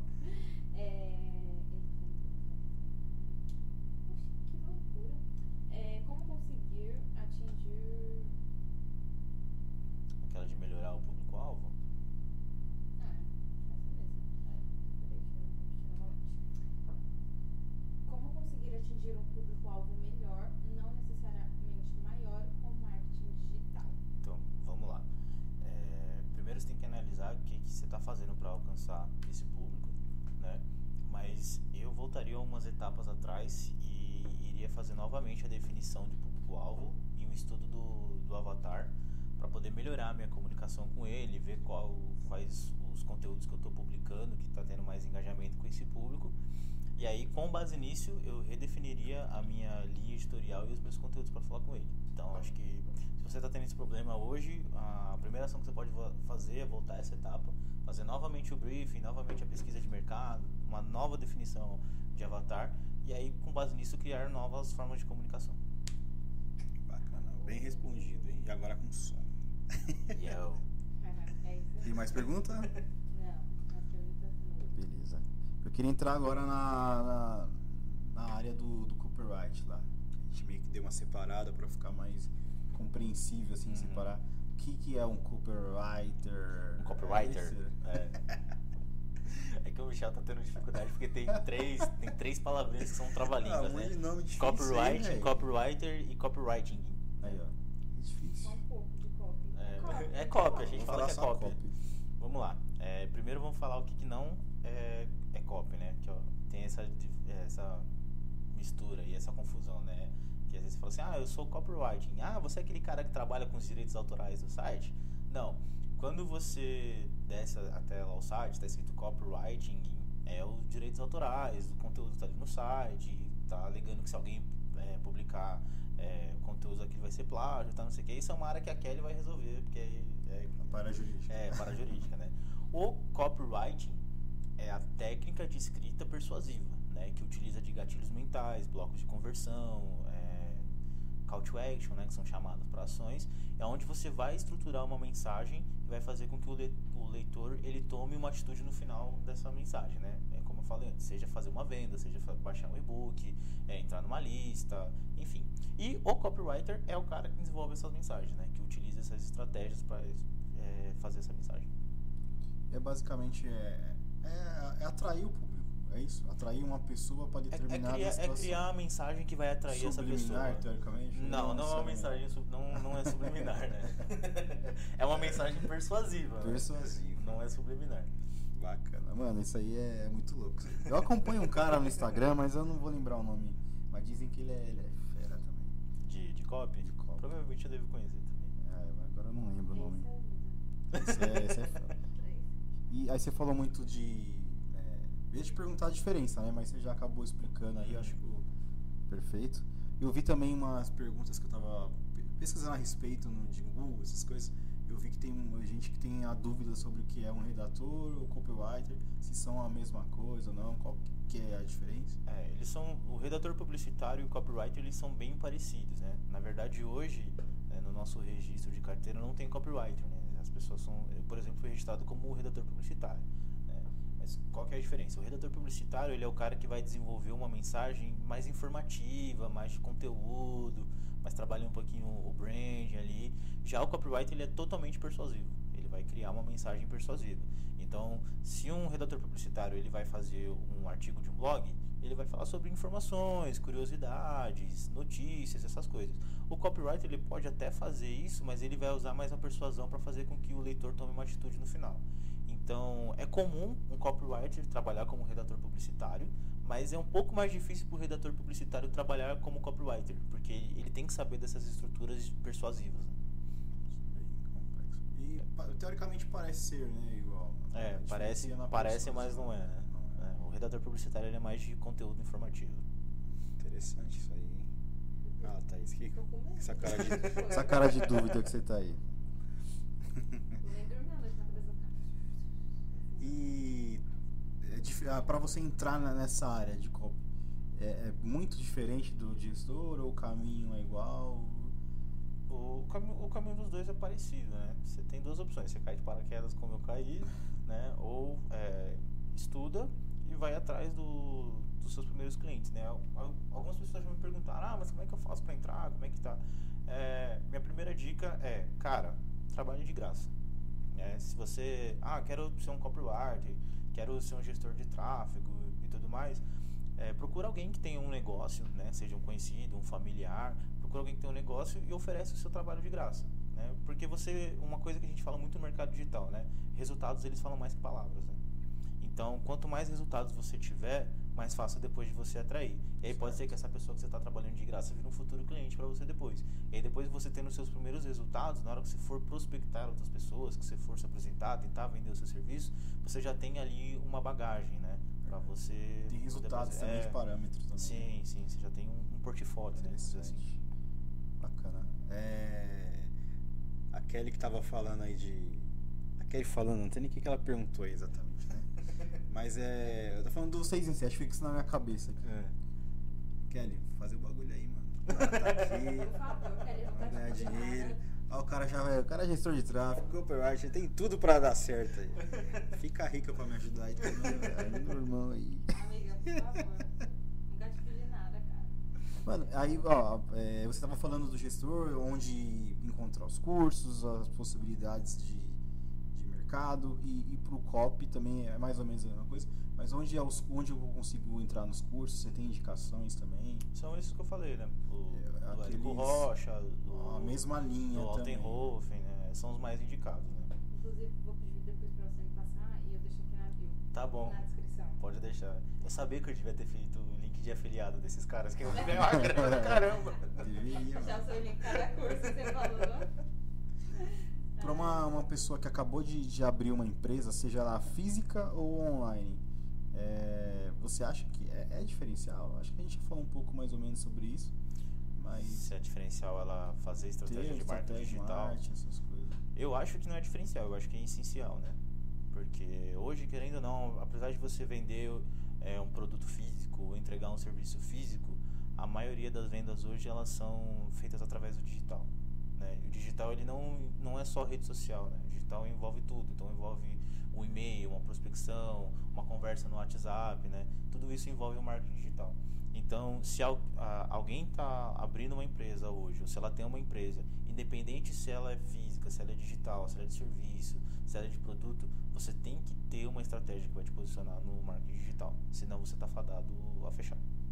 Ainda mais hoje em dia, complicado, tão, cada vez mais competitivo. É, e, e ainda mais, mais agora com a pandemia, né? Depois que, depois que a gente passou por isso, meio que deu um boom, né? De, acess- da- de aceleração. Porque com, com essa situação se mostrou que o marketing digital ele pode a- é, atender qualquer nicho, qualquer segmento, qualquer produto. Então, só para você ter uma ideia, tem cara que vende pedra Não sei se você já viu, mas tem uma estratégia de recorrência que, tipo assim, qual que é a big idea do cara, né? A ideia central que faz ele vender. Tipo, cara, é, você não precisa ter um pet, tem uma pedra de estimação. E a galera compra, cara. Então, tipo assim, mano, se o cara consegue vender pedra, por que, que você que tem o seu, o seu negócio, tem o seu serviço, você não vai vender no marketing digital, né? O cara vende demais, né? Eu- Você eu- deveria comprar uma pedra. Do que- então, tem gente que prefere ter pedra do que ter cachorro, ter gato, que A ficar pedra tem- limpando, tem- tem a que ficar energia passeando. ali É, tal. entendeu? eu acho. Então eu acho que assim, cara, você abriu a sua empresa, você tem a sua empresa, você não tá no marketing digital, você não tá visível ali no Google, você não tem uma rede social, você tá fadado a fechar. Essa é a realidade. A não ser que você seja uma pessoa que tem um contato muito forte, né? E mesmo assim hoje tá difícil. não é garantia de nada. A gente tava falando aqui em off aqui e perguntei, é, é- como que eu posso dizer isso? Ele é funcional para qualquer segmento, qualquer área? Ou, por exemplo, voltando ao exemplo do direito, né? A gente já deparou com alguma situação de falar, ah, eu sou advogado, eu não posso é, fazer propaganda do meu escritório, por exemplo. Ou existem advogados que estão na porta de, de, de fórum e também às vezes dão um cartão ali sem muita descrição do que é, Uhum. Porque acaba dando uma conotação de uma estratégia de marketing ou um- alguma coisa nesse sentido. Tem alguma retaliação para alguma é, profissão específica? Olha, até hoje eu não vi, né? É, quando a gente vai fazer anúncio, você tem as próprias plataformas, elas têm as res- restrições delas, né? Então, por exemplo, a galera que tem adega, tem tem bar, eles têm uma certa dificuldade de fazer anúncio de bebidas alcoólicas, né? Porque algumas das plataformas elas não permitem isso, mas dá para você fazer estratégia de marketing digital para esses tipos de, de comércio, né? É, vai depender muito do, do- da sua comunicação, do seu público-alvo, por isso que é importante ter uma, um, um briefing bem detalhado e vai depender muito da sua estratégia, né? Então, por exemplo, é, não sei como é que funciona o mercado de direito, né? Tá vendo, Kelly? Se você tivesse me contratado quando eu te falei, agora eu teria um bom exemplo. Voltando aqui. Não sei como é que funciona pro mercado de direito, mas, por exemplo, um, um advogado ele, ele pode fazer conteúdos sobre, sei lá, sobre é, pensão alimentícia, sobre como funciona a separação de bens, família, e através desses conteúdos capturar um, um, um e-mail da pessoa e por e-mail ela, ela pode fazer é, prestar o serviço dela, né? Oferecer o serviço para essa pessoa, né? Que aí ela meio que não está fazendo um marketing direto, mas ela tá captando a pessoa e fazendo se trata oferecendo ali. Aquele e-mail, e-mail marketing E-mail marketing. é funcional ainda hoje? Funciona. Tava, tava conversando, eu tô perguntando isso pro John porque, é, inclusive a, a Paty, tá falando da minha amiga, ela trabalha também aí, ela falou muito de e-mail marketing, e ainda eu brinquei com ela, meu, mas e-mail, muita gente ainda responde e-mail, abre e-mail, ela falou, me, me chama de mim, Mi, mano, muita gente. A empresa que ela trabalha lá, é, usam, é muito usual isso para justamente a captação. Uhum. Às vezes um para um e-book lá você consegue captar e você tem a estratégia montada aí. O que É. você tem pra dizer sobre isso? Cara, me dar mais um murro na cara aqui, porque eu falei pra ela, porra, né? ó, eu vou te falar. Eu consegui sair da casa dos meus pais fazendo venda através de e-mail marketing. Cara, meu, minha caixa deve ter uns 3 mil e meio de época de, de faculdade ainda, eu nunca abri. Porque o, o que acontece, né? É, o- querendo ou não, apesar das pessoas falarem, ah, mano, não abre e-mail e tal, sei o e-mail hoje é o ambiente mais seguro para você fazer venda. Né? A pessoa se sente mais. Isso são, são dados e, e tem uns parâmetros lá que as pessoas se sentem mais seguras fazendo uma compra no e-mail do que um- uma compra no Facebook, por exemplo. Compra no e-mail? É, compra através e-mail. Você manda e-mail para a pessoa e no final você tem uma chamada de ação, que a gente chama, né, para ela ir para uma página e através dessa página ela faz a compra, né? Só que aí ela chegou até essa página através do e-mail, né? E outra coisa, o e-mail marketing, ele é a melhor lista de leads que você pode ter. Porque, por exemplo, eh, você faz tráfego no, no- no Facebook, por exemplo. Aí você pagou lá um real pro lead. Pro lead acessar uma vez a- a- o teu site, ver um produto lá e às vezes ele nem comprou. E aí, se você quiser que esse lead ele entre no seu site de novo, você vai ter que pagar um real de novo por ele. Seja, já gastou dois reais no lead. Quando você manda, quando você manda esse lead para uma base de e-mails, você pagou um real para ele uma vez. E aí você pode fazer quantas ofertas você, Você quiser, um publicar quantos conteúdos você quiser para ele, porque ele já tá lá. A não ser que ele saia da sua lista de novo. Né? Mas se ele saiu da sua lista, quer dizer que ele não é um lead bom qualificado para estar lá. Entendeu? Então, é, é um lead um pouquinho mais caro, mas ele é um lead é, mais qualificado, né? É um lead que você pode fazer ofertas várias vezes. Então, Ah. sim, e-mail marketing dá resultado, dá para fazer venda. Inclusive, o 6 em 7 do Érico Rocha, ele tem toda uma estrutura de e-mail marketing para Sério. fazer. Mano, é muito interessante isso, porque ao meu ver, assim, chucro, sou chucro pra essas coisas. E fala, mano, não é possível. E a Paty falava, Michel, Mano, é muito bom, dá, dá certo. E vai de contra o que você falou. Por exemplo, é, de repente você já, já pegou esse lead aí, já teve esse gasto, mas você teve o contato da pessoa e você pode disparar coisas que quiser, né? Uhum. Acontece muito com balada. Pega seu nome ali, Eu seu um telefone. de balada, mas. É. Não, mas acontece, por exemplo, você chega na frente da balada, a pessoa pega ah, seu nome e seu número. Aham. Mano, e a pessoa te liga o ano inteiro. Chega no, por exemplo, eu faço aniversário em novembro. Chega novembro, hoje em dia também que eu dei uma parabalada, a pandemia travou todo mundo também. Mas chegava novembro, era um monte de balada Aham. falando, comemore seu aniversário aqui. Então é, é- é o lead tá ali com ele ainda. É, você Qual é a ver um- definição do lead também, né? Porque pra quem não sabe. É, vamos lá. Ah, tem duas definições de lead, né? O lead pro copy e o lead co- pro copy e pro gestor de tráfego. Ave. Mas é, pro. Vou explicar mais o, o do gestor de tráfego, que é mais comum. Lead nada mais é do que uma pessoa ou um contato que você captou. Né? Então, quando a gente fala assim, ah, é, o meu lead tá caro, quer dizer que eu paguei muito caro para ter uma pessoa na, na minha lista, na minha base, para ter uma pessoa vendo o meu site. Né? Lead nada mais é do que um contato que, que você captou de uma pessoa.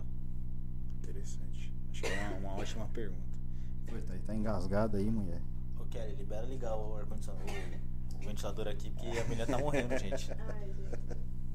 Minha garganta tá coçando. Tá passando mal aí? Desculpa.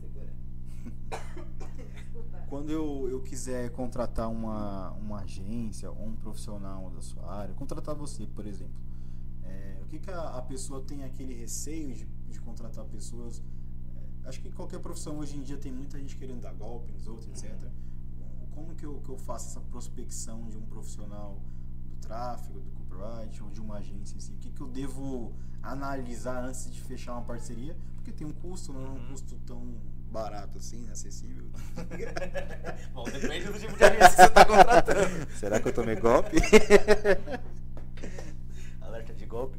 Bom, é, primeira coisa que você tem que fazer é contratar uma agência, você tem que ver se o nome da agência se chama Hulk ou, ou Degrau Publicidade, que são as duas agências que eu trabalho hoje. É uma propaganda. né? Que jabá. É, não, brincadeiras à parte.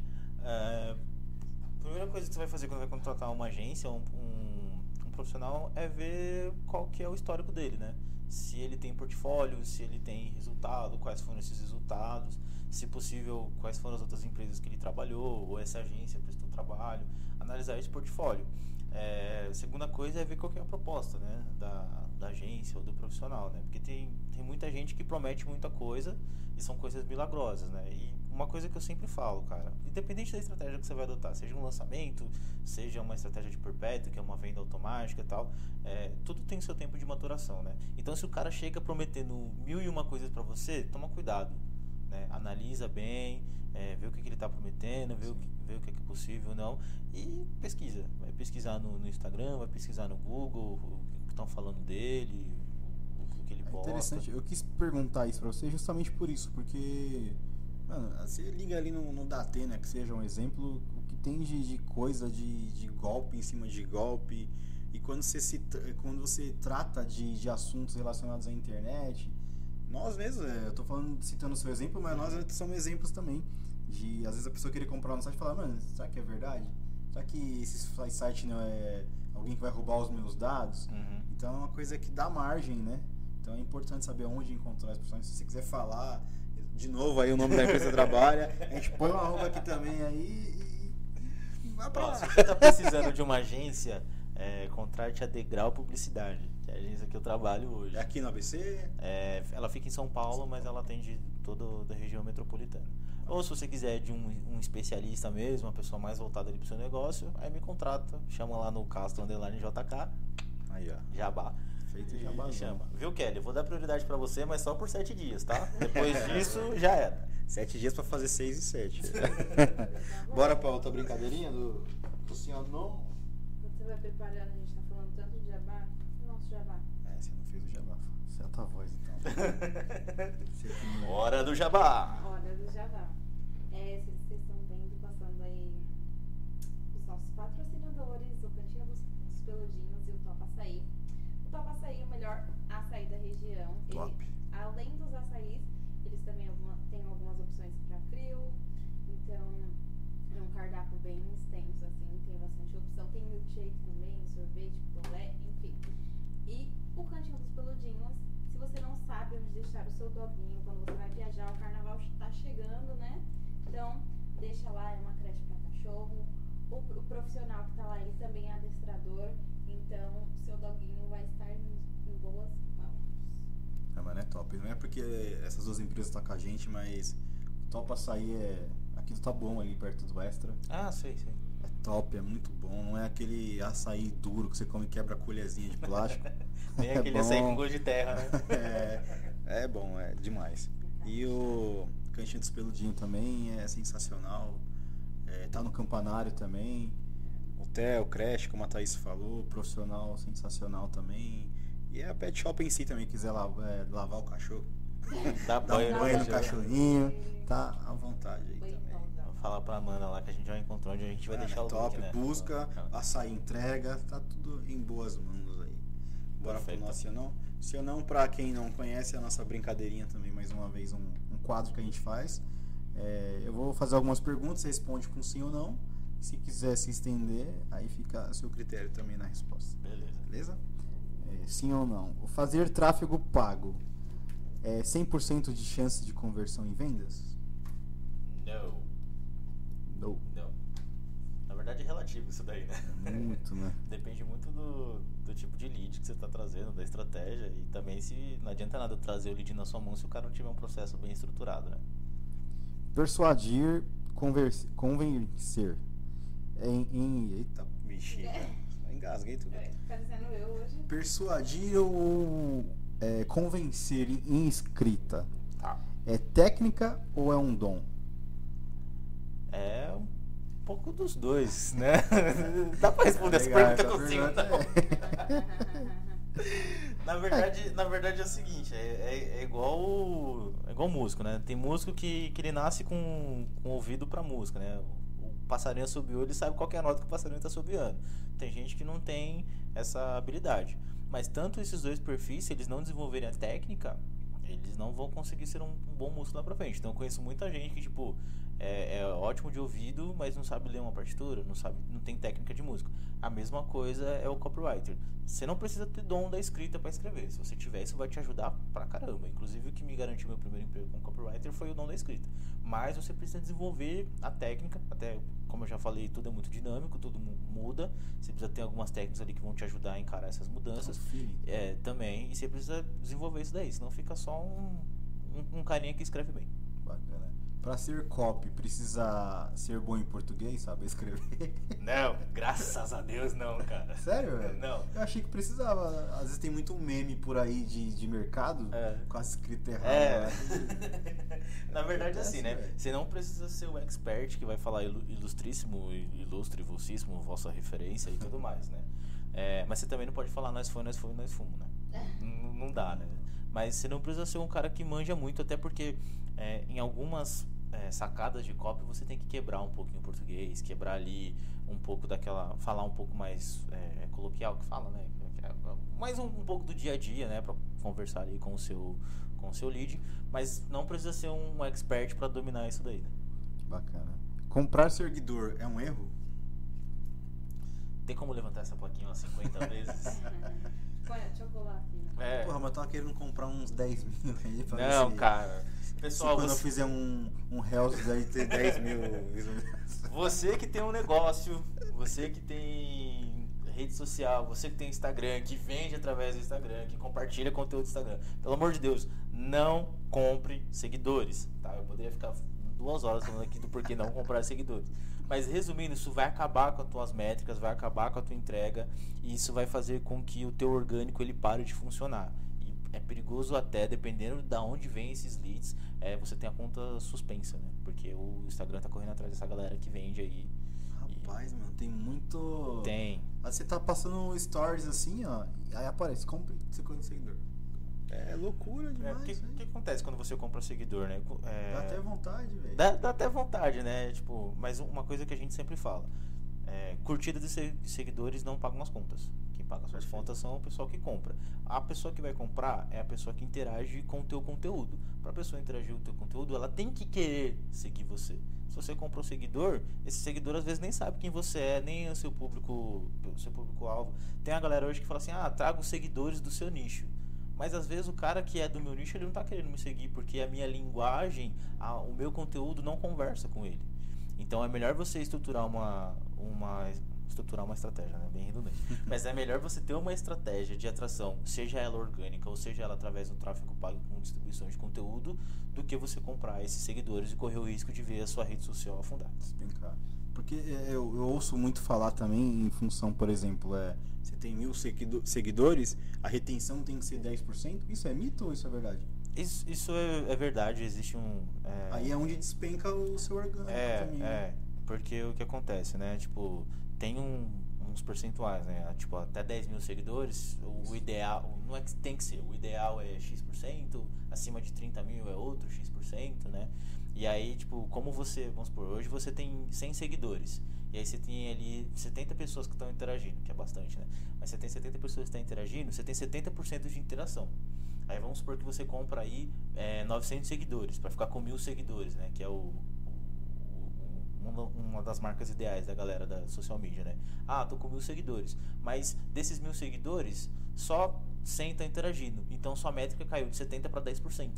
Né? E aí, Aí a sua- não tem entrega mais. é, você não tem mais entrega. Aí é onde é, o seu conteúdo começa a despencar. Mano, é muito interessante isso. É um jogo do caramba. Aí em contrapartida, que você falou, é, depende muito. O Neymar, por exemplo, né? É um cara que como que ele vai dar 10% de entrega? O cara tem 50 milhões É, de então, aí pra. Aí, aí quando você atinge esses números, assim, tipo, globais, é- né? Aí você já não olha tanto pra porcentagem, você vai olhar mais pra quantidade mesmo. Mas, tipo, pra um negócio, por exemplo, tem lá os seus 5 mil seguidores, de- 10% daria 500. 500 pessoas interagindo com seu conteúdo é bastante, coisa. bastante. Mano, é muito interessante isso, cara. Impulsionar publicações no Face ou no Insta, funciona? Sim, funciona. Apesar da galera.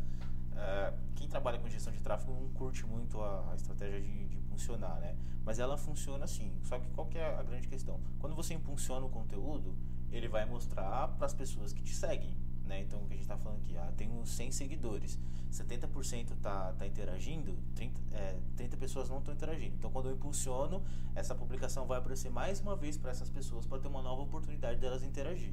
Né? Então, ela funciona, mas ela não, não vai te atrair novos, novos seguidores. Né? Aí, para isso, você tem que ter uma estratégia de, de, de atração mesmo. Bacana. Pra encerrar, o John é barbeiro? Não.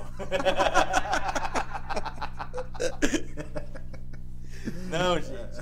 Deixa, deixa eu explicar. Talvez vocês não saibam, tá? Mas a vida de um motorista de aplicativo é uma vida pouco tanto estressante, tá? Nossa. E você tem que lidar ali com o público. É toda hora uma pessoa nova que tá entrando no teu carro. Você não conhece aquela pessoa. Você não sabe a índole. Aí, tipo, você É desconfortável. é, às vezes é um pouco desconfortável, e tem o estresse do trânsito, você tem que ficar olhando ali no celular toda hora, tem que ter esse jogo. É, às vezes você tá num lugar, e de repente você cai numa quebrada que você não conhece, não faz nem noção, aí você tem aquele medo constante, puta, você assaltado aqui, não você correndo risco de vida. Então foi uma época que eu tava. Tinha acabado de sair de um relacionamento e tinha entrado pro, pro, pro Uber, então era uma época que eu tava muito estressante. Aí a gente joga com o estresse, tá? Mas eu sei fazer baliza. É, é, isso é um, trabalhar sobre uma coisa que eu tava conversando com a Thaís esses dias. você que trabalhou na área também, é, é rentável hoje em dia ainda? Esse preço de gasolina, disseram que também a Uber aumentou a, a, a porcentagem também de... do para trabalhar como motorista. Cara, não sei, porque já faz um tempo muito que eu não tempo, tô né? lá, né? Tem, um, tem alguns motoristas que falam que não, não é viável, né? Que acha que não compensa e tal. Tem, tem alguns motoristas que eu pego no Uber que eles falam que é o emprego dos sonhos, porque ele faz o próprio horário, Óbvio que é. ele define pra onde que ele vai, ele tem essa liberdade, né? Então, É complexo falar é, também. Não, não sei de falar, né? Nossa, mas é, eu também acho que eu não teria jeito pra isso. não. A Uber É. Mas nós gostamos da Uber, da 99, da Cabify. Não vive sem, né? e você falou muito de algumas pessoas aí, eh, os profissionais lá de seguir. Tem algum que é sua inspiração É, inspiração profissional? profissional? Ah, eu vou te falar uma que você vai rir da minha cara, mas eu tenho uma. Não vou dizer que é uma inspiração, mas é um profissional que marcou a minha vida, que foi o senhor Eliezer Fernandes. Né? É, eu vou rir, né? Por que que. Desliga aí, vambora. Por que que. Pra quem não sabe. aí vai ver a Maíra tá assistindo É. e vai contar pra Não, pra quem não sabe, eu e o Michel, a gente trabalhou na mesma empresa tal. Eu saí dessa empresa, depois voltei, aí o Michel já tinha saído, eu acabei ocupando a posição que ele tinha. E foi uma fase muito tensa da minha vida também, porque, tipo. Aquela época era. É, muitas coisas acontecendo. Mas ele sempre falava um bagulho pra mim. Falava, John, você tem que ter visão. Você tem que ter visão de tudo que tá acontecendo. Você não pode estar centrado aqui. Você tem que olhar o todo. E aí, na época ele falava isso, eu falava, nossa, mano, que bagulho chato, nada a ver. Ele fala isso pra mim toda hora. E hoje eu entendo que isso faz todo sentido, né? Então, tipo, eu como gestor de tráfego, eu não posso só ficar pensando no tráfego. Eu tenho que ter uma visão estratégica da coisa que está acontecendo. É, eu como dono de um, de um negócio, eu não posso estar focado só numa área do negócio. Eu tenho que estar é, com a visão aberta para tudo que está acontecendo ali. E além do meu negócio, eu tenho que ter uma visão aberta para tudo que está acontecendo no mercado, né? Então, ele foi uma pessoa que me marcou por conta disso, né? Mas eu tenho outras duas pessoas que são minha inspiração profissional, que é parece dupla sertaneja, mas não é, que é o Denis e o Denison, que são os, os, os meus antigos chefes. Mas eles se tornaram uma inspiração para mim porque eles me mostraram que é possível ser um líder de verdade dentro de uma empresa. Então aquele líder que conversa, que aceita opiniões, que é aberto, que não é aquele líder que é um líder que sabe te dar feedback, que sabe te corrigir, sabe direcionar você, sem dar chicotada, sem te magoar, sem acabar com você.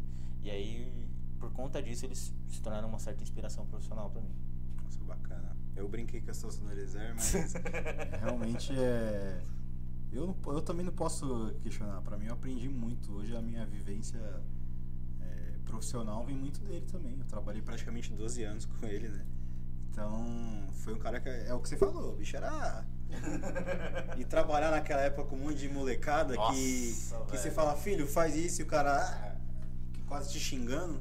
Aí o cara não faz o que tá pedindo, aí a cobrança vem lá atrás. É. Então você trabalhar com liderança. Era Quando você difícil. também é novo de idade, é muito complexo. Então é um aprendizado ali constante mesmo. Eu acho que ele foi até um pouco corajoso de dar.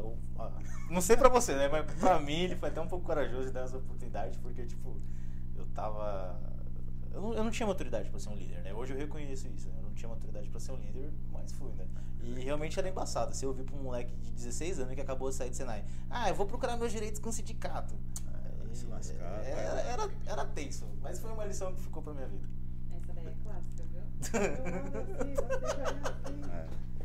Pura! Pegar uma coisa assim. Ele tá assistindo, cadê ele? É. É, eu quero dizer que tudo, é- tudo que eu aprendi foi daquela época. Tira o óculos. Eu tirar óculos. Eu não lembro da tirada de É óculos. assim. Assim, aqui. Pura! Pura era sensacional. É verdade. É.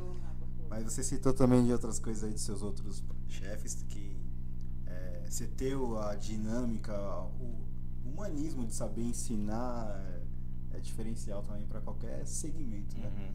Você acha que ser líder, é, ser chefe é, é um dom também ou você consegue treinar alguém para ser chefe? Para determinar funções para as pessoas? assim? Que é muito difícil isso. né? Eu acho, eu acho que ser chefe é uma maldição. Porque chefe é aquele cara carrasco que. É o filho né, da P. É, né? exatamente. E eu acho que ser líder é, não é questão de ser dom. Tem pessoas que têm mais desenvoltura para isso, né? Mas é uma habilidade que você pode treinar, pode desenvolver. Inclusive, é, são habilidades que são requisitadas, né? E eu acho que as pessoas que querem atingir cargos de liderança dentro de uma empresa, se não tiverem essas habilidades, essas soft skills, né, como o pessoal fala, é, provavelmente não vai ter muito tempo no mercado de trabalho, né? Bacana. E aí, Thaís, parou de rir? Quer falar a sua experiência? É que vocês não estão vendo aqui na câmera, mas a Thaís fez uma imitação sensacional. Eu acho que inclusive ela devia fazer um Reels dessa imitação. Vou virar a câmera aqui pra ela. Não. Galinha, como que vocês estão aí acompanhando a live? Vocês têm mais alguma pergunta? Manda pra Thaís. A gente já tá aqui com quanto tempo de live? Uma hora e Uma hora e meia de live já, tomando o tempo do John aqui. A gente fica muito feliz de dele ter é, topado aparecer aqui. Eu acho que é, muito importante os toques que você tá dando aí, esses feeling. Eu acho que vai ficar gravado aí pra muita gente que tenha que queira aprofundar mais sobre esse assunto. Acho que você falou de coisas muito bacanas aí. Mas a gente já tá começando a chegar pro nosso final aí de, de, de live, né? E, então é muito gratificante ter a presença de todos que estão nos acompanhando aí. Quem também vai nos acompanhar. E vai lembrar também que a gente tá subindo os nossos vídeos também pro Spotify, né? Tem bastante pra subir, mas tem, a gente tá lá também. Então, é, ajude a gente aí a segmentar o nosso podcast. Se inscreva no nosso canal, deixa um like aí que é muito importante para tentar fomentar o nosso canal, que a gente para que a gente consiga trazer mais pessoas aqui. É, nós fazíamos só para no início ano passado, né, que a gente começou, acho que teve uns, sei lá, uns seis meses de podcast, mais ou menos seis. O primeiro a gente fez em julho. julho. É, dá mais, ou, depois mais ou menos isso. A gente parou praticamente dois meses. Então, nosso foco era trazer pessoas com mais voltada para o empreendedorismo, né? Uhum. E esse ano a gente veio com uma virada de chave para trazer profissionais. Então, você é o segundo profissional, assim, de fato, que vem aqui, que, que não empreende apenas ou que não está empreendendo de momento. Que a ideia é trazer conteúdo, assim, que, cara, vai ficar lá os cortes, vai ficar essa live aí, com certeza vai extrair muita coisa bacana. Então, muito obrigado por ter, por ter vindo. Beleza? É, eu fico muito feliz de estar aqui também, porque, tipo, é, é uma experiência bem diferente, né? Eu sou um cara muito introvertido, né? Apesar das brincadeiras, e eu sou muito, muito tímido, né? E aí é uma experiência que me desafia também. E eu acho que uma das coisas que faz com que a nossa carreira profissional, ela tenha sentido todos os dias é você aceitar esses novos desafios. Se de- desafiar, né? desaf- É, isso daí. Isso aí que você falou. Legal. É, tem uma observação aqui que a Amanda deixou. Ele é barbeiro. que, ele, sim. que ele não vai dormir, né? Que vai dormir no sofá hoje. Ele é barbeiro, sim. Ele Ah, é? barbeiro. Ela colocou, é barbeiro, sim. Tá bom. Ixi, queimou no ao vivo, hein? Olha, Só um minutinho aqui, pessoal. você tá conversando com a Amanda? Dá pra cortar essa parte aqui? Vou- Porra, mano, porra. Nossa. Ai, ai. Gente, são piadinhas internas aqui que só, só quem conviveu sabe que é. John, qual o seu maior sonho? Alcançar as três liberdades: financeira, geográfica e tempo. Três? Como que é? Três? As três liberdades. Ué, nunca vi esse tipo de essa frase. Três liberdades. Wendell Carvalho. Top. Gostou? Fiquei até, fiquei até sem palavras. Não, porque eu já vi o termo que ele usava, mas da forma os três, assim, eu não tinha ouvido. Fiquei impressionado. Parabéns. Thanks. Muito bom. John. Que o John de hoje diria pro John de cinco anos atrás? Provavelmente você tava quase ingressando nessa área. É. Não, se eu fosse falar pro John de 50 anos, eu falava, "Não, cara, para de chorar, levanta a cabeça e vai embora. Não, mentira. É, eu falei, falei pra ele, calma, que as coisas acontecem no tempo certo de acontecer. Você, você acredita que muitas pessoas passaram aqui, isso lá na época do empreendedor, como agora profissional, é, você acredita também que o estudo é, é, é fundamental para o crescimento de qualquer pessoa que seja? Porque foi muitas pessoas vieram aqui e falavam assim, é, que, o que te levou a estar nessa jornada há tan- há tantos anos e tal? E todo mundo frisa muito estudo? Uhum. Você é um cara que eu tive a oportunidade de conviver, eu sei que você é um cara muito estudioso, não sei se continua sendo, não. Ah, sim. Mas o estudo é, é- te leva a lugares assim extraordinários. Que Sim, é, eu acredito sim que o estudo ele tem, ele abre essa porta, né? Mas eu acredito que a experiência é mais valiosa, né? Por que, que eu falo isso? Eu sou formado em mecatrônica industrial, formado em tecnologia da mecatrônica industrial, mas eu nunca exerci a profissão. Então eu não tenho experiência. Eu tenho estudo, mas eu não tenho experiência. Se, se você me jogar no chão de fábrica hoje, eu não sei o que fazer. Né? Ao contrário do marketing digital, eu, eu não tenho formação, eu tenho muito estudo, mas o que validou esse estudo foram as experiências que eu tive, né, de botar a coisa em prática. Então, eu acredito que o estudo ele é sim importante, mas a prática que você vai ter, as experiências que você vai ter com base nesses estudos, elas são mais importantes ainda. Respondido. Quis te pegar de surpresa, mas o bicho é desenrolado. é o bichãozão. Tem mais perguntas, Thaís? Eu posso partir pro nosso bate-bola? Pode partir para o nosso bate-bola. Bora lá pro nosso bate-bola? É, gente, bate-bola que a gente faz aqui é, também é mais um quadro pra gente finalizar as nossas lives. Tem algumas palavras-chave aqui pro John tentar pegar de surpresinha também ali para ele poder definir da forma que ele quiser, tá bom? Bora lá. O nosso bate-bola, a primeira palavra é uma comida, Pão de alho, uma cor, cinza, um lugar, qualquer um. O meu sofá. um cantor ou uma banda, Ixi, é, Guilherme de Sado, Rosa de Sarum. um ídolo, Cara, acho que eu não tenho um ídolo definido. uma inspiração, eu tenho duas, meu pai e meu avô. uma frase, Nada é, tudo está. Inclusive é a frase que está tatuada no meu ombro. um sonho, Alcançar as três liberdades. uma palavra que te define. Ah, perfeccionista. Pra finalizar, família. Tão bem, graças a Deus, eu acho. Não falei com a minha mãe e meu pai hoje. Família, eu acho que são as pessoas que vão te acompanhar é, durante a sua jornada. E nem sempre é uma família que precisa ter o mesmo sangue que você. Mexi no microfone, tá com som ainda. tá? É uma frase filosófica, não pode. É, então, acho que uma família não precisa ser necessariamente pessoas que têm o mesmo sangue que você, mas são pessoas que compartilham dos seus sonhos, das suas ideias, que vão te apoiar ali em meio às suas dificuldades e vão celebrar com você as suas vitórias. Perfeito. Eu faço jus às suas palavras, porque é uma coisa que eu converso muito com a Thaís aqui, falou que às vezes a gente está nesse projeto aqui e vale para vocês que estão nos acompanhando e sempre também a gente se cobra né, de desafios, de querer ou não bater metas, de conseguir é, trazer mais mais público, trazer sempre mais pessoas, que nem a gente, a gente graças a Deus está com a agenda já de abril fechada já também.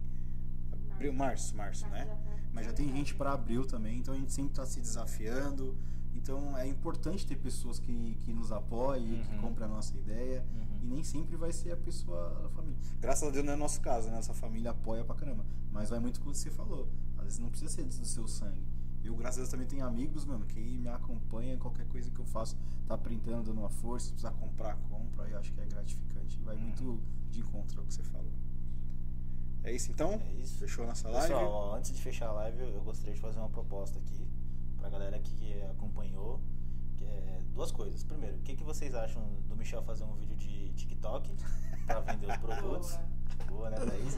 E o que vocês acham de, de- de um vídeo da Thaís fazendo imitação aqui, que ela fez os bastidores? Toma, e eu acho lascou. válido mostrar essa imitação aqui. Que que Se vocês Se vocês querem que eles façam esse vídeo, posta aí nos comentários. Sim ou não, Um não. Sim, sim, sim, sim. Que, pra ver se dá uma bombada lá no, no Instagram. Faz isso não, cara. Eu sou muito tímido pra dançar, pra fazer isso. Desafios, cara, desafios. Cara, eu sou muito péssimo pra isso. Então é isso, gente. Muito obrigado a quem nos acompanhou. É, tenha uma boa noite. Obrigado, João, mais uma vez pela presença. É, acho que enriqueceu muito aqui né, de conteúdo pra gente. E espero que pra todo mundo que nos acompanhou. E quem vai continuar vendo a live aí, que vai estar gravada. Quem vai escutar também. Então, é, sinto-se aí que privilegiado de aprender uma profissão do momento que cresce a cada dia. E pra quem não sabia, vai ouvir muito falar sobre isso. Sim, né? sim, com certeza. Boa noite, gente. Fique com Deus. E